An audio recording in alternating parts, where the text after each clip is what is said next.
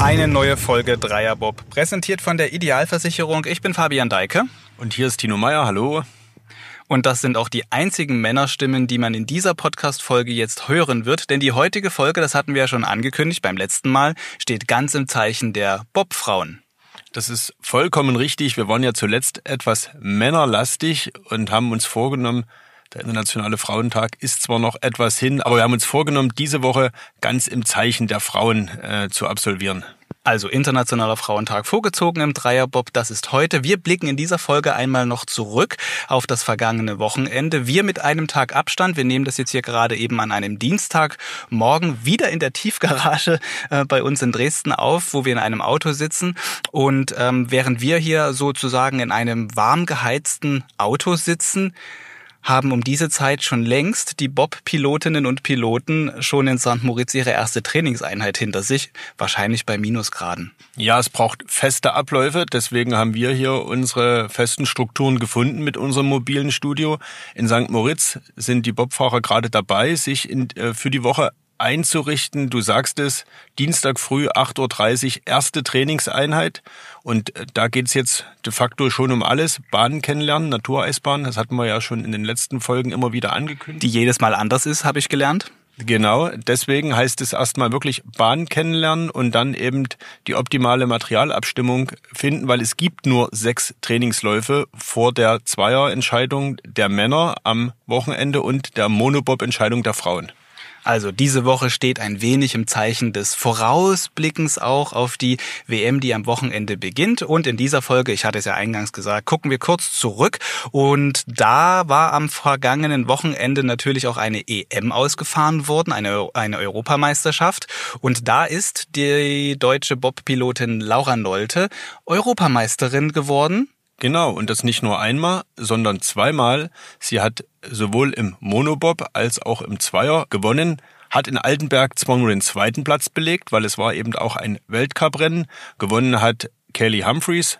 In beiden Entscheidung ziemlich souverän. Sie mag diese Bahn halt einfach sehr in Altenberg und ist immer noch die beste Pilotin, auch wenn es athletisch jetzt äh, vielleicht nicht mehr ganz so top ist, aber fahrerisch ist sie immer noch allererste Sahne. Aber auf Platz zwei und die große Herausforderin für die WM ist äh, natürlich ganz klar Laura Nolde. Ja, das stimmt. Also Kelly Humphreys ist sozusagen die Bob-Dominatorin aktuell noch. Aber Laura Nolte wird mit diesem Europameistertitel und dafür, dass es auch dann knapp zuging am vergangenen Wochenende, sicherlich mit einem guten Gefühl zur Weltmeisterschaft nach St. Moritz fahren. Du hast sie in der Mixed Zone nach dem Zweier, ich glaube, war es, gesprochen und mal gehört, was sie gesagt hat. Also fährt Laura Nolte mit einem guten Gefühl nach St. Moritz. Ja, definitiv. Also ich bin super zufrieden. Ähm, Altenberg war noch nie meine allerbeste Bahn, aber ich äh, freue mich immer mehr damit an. Und im zweiten Lauf waren wir auch schneller als Kaylee. Leider halt nur im ersten weggeschmissen, aber St. Moritz ist wieder eine komplett andere Bahn. Und deswegen gehe ich da mit einem sehr guten Gefühl hin, auch weil wir am Start äh, vorne da waren. Ach, ich gehe da ganz entspannt dran. Äh, natürlich wäre eine WM-Medaille auf jeden Fall schön und auch das Ziel. Aber es muss äh, nicht gleich der Sieg werden. Klar, würde ich auch nicht Nein sagen. Aber St. Moritz war bisher nie meine allerbeste Bahn. Deswegen mal gucken, wie ich es dieses Mal hinbekomme. Und gibt es einen Unterschied zwischen Mono und dem Zweier? Oder sagst du, ich nehme jede Medaille, Hauptsache eine? Nee, definitiv. Ach so, ja, also es sind beide Medaillen gleichwertig, aber ich möchte natürlich in beiden Disziplinen gerne eine haben. Äh, Im Zweier haben wir auf jeden Fall den Vorteil, dass wir am Start mitspielen. Im Mono hink ich da immer so ein bisschen hinterher noch, aber äh, kann es auch fahrisch mittlerweile rausholen, deswegen bin ich optimistisch. Was ist von den Schweizerinnen zu erwarten? Ja, die Melanie und äh, ähm, Nadia sind, glaube ich, sehr, sehr stark. Ähm, die sind am Start mit dabei. Die ist deren Heimbahn. Die waren letzte Woche noch mal dort. Die sind auch jetzt auf dem Podest gelandet. Deswegen sind die natürlich auch topfit. Ja, also sie fährt auf jeden Fall definitiv oder ist schon gefahren mit einem guten Gefühl zur Weltmeisterschaft in die Schweiz nach St. Moritz. Und die Nadja und die Melanie, von der sie da sprach, das sind Schweizerinnen. Genau, äh, dabei handelt es sich um Melanie Hasler und Nadja Pasternak das beste Schweizer Bob-Duo und so ein bisschen eine Geheimfavoritinnen ist bestimmt zu hoch gegriffen, aber auf jeden Fall, Laura Nolde hat es angedeutet, auf jeden Fall heiße Kandidatinnen für die Medaillenplätze. Und das hat man jetzt auch schon in Altenberg gesehen. Melanie Hasler im Monobob auf Platz 4 der EM-Wertung gefahren und im Zweierbob mit Nadja Pasternak, eine sehr, sehr gute Anschieberin, hat es immerhin zu Platz 2 gereicht. Also direkt hinter Laura Nolte und noch vor Kim Kalicki. Und auf einer deutschen Bahn eine deutsche Pilotin zu besiegen, das will immer was heißen. Und was auch was heißen will, das hört man jetzt gleich. Du hast nämlich auch mit den beiden gesprochen. Was auch was heißen möchte, ist, eine von beiden, ja, war schon etwas verschnupft. Vielleicht ist ja da auch noch ein bisschen Luft nach oben verschnupft natürlich äh, nur gesundheitlich, weil, auch das wird man gleich hören, die beiden Schweizerinnen sehr, sehr zufrieden mit dem Abschneid in Altenberg waren und sehr hoffnungsfroh vorausblicken. Ja, erstmal herzlichen Glückwunsch zu Platz 2 in der WM-EM-Wertung e und zum dritten Platz im Weltcup. Wie lief es heute hier in Altenberg? Ja, also ich muss sagen, ähm, ich bin schon seit zwei Wochen krank. Also, und gestern war es auch knapp vorbei an der Medaille. Deshalb ähm, sind wir eigentlich ja, einfach an den Start gegangen, wollten alles geben. Ähm, dank meiner Anschieberin Nadia ähm, konnten wir am Start sehr gut mithalten und die Läufe, ja, ich bin sehr zufrieden damit. Und jetzt geht's nach Hause, nach St. Moritz zur WM. Wie groß ist äh, die Erwartungshaltung für euch?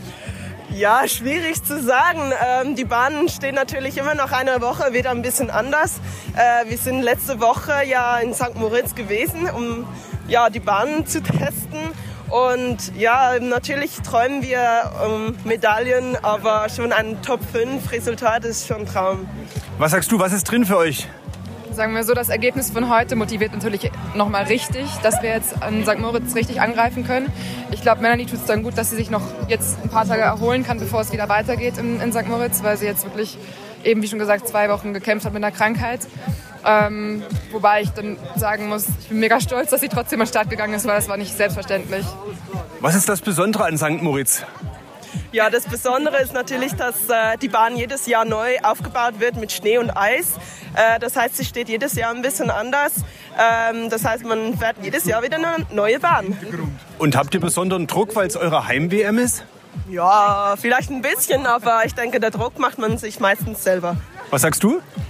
Die Medien machen uns schon ein bisschen Druck, kann ich mir vorstellen, aber schlussendlich machen wir einfach das, was wir wo wir, wo wir Freude dran haben. Wir, wir schieben an, wir, wir fahren, wir, wir versuchen es einfach zu genießen. Das ist das Wichtigste, dass wir Freude dran haben und dann stimmt das Resultat am Ende auch. Dann alles Gute, toi toi toi, gute Gesundheit, gute Genesung und dann sehen wir uns nächste Woche. Ja, danke, bis bald. Ja. Vielen Dank. Ciao. Ja, tschüss.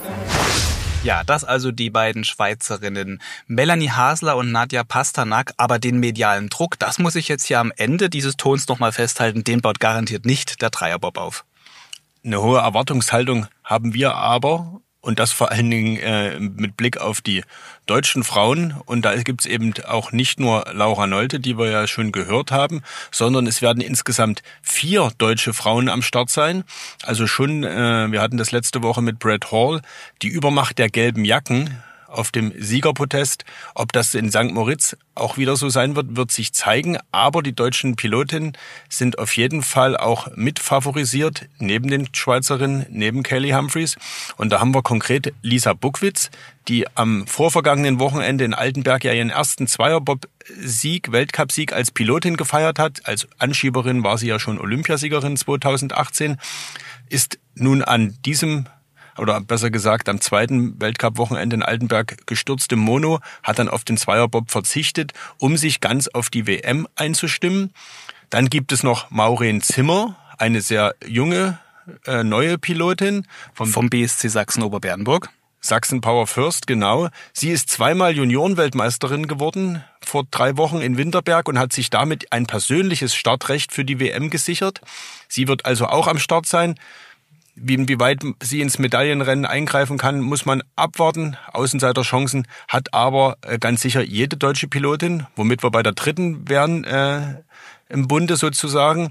Das ist Kim Kalicki, die jetzt am Wochenende bei der EM Dritte im Zweierbob geworden ist und glaube ich auch ganz hoffnungsvoll nach St. Moritz blickt auf die WM. Ich fand gerade eine Formulierung von dir ziemlich äh, interessant. Sachsen Power First, aber so einen Aufkleber machen wir uns hoffentlich bitte nicht auf unseren Dreierbob drauf. Nein, das haben wir ja letzte Woche gehört. Der Dreierbob ist international und kommt auf jeder Bahn zurecht und äh, führt ja jetzt sogar auch englischsprachige Interviews. Nein, nein, ich sag nur, in St. Moritz werden auch einheimische Pilotinnen, wir sind ja ein, wir haben ja unsere, unsere Bob-Garage hier in Dresden, werden also auch sächsische Pilotinnen von sächsischen Vereinen am Start sein. Und man muss dazu ja noch sagen, St. Moritz, die Wiege des Bobsports, da will jeder hin. Absolut. man hört das ja immer wieder in den Gesprächen.